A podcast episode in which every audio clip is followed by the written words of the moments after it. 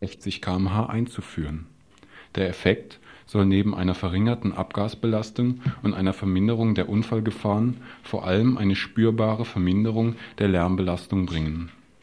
Entscheidungen über derartige Verkehrsberuhigungsmaßnahmen liegen beim Regierungspräsidium, somit unter der Federführung Nothelfers.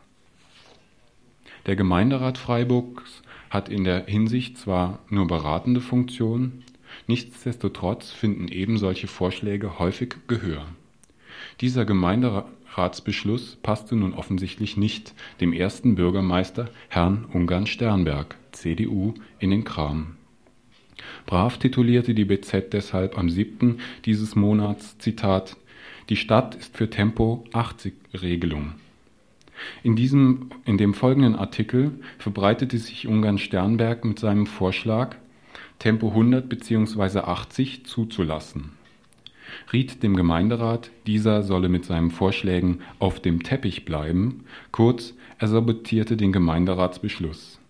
Damit wäre wohl das Projekt Tempolimit 80/60 auf dem Zubringer gestorben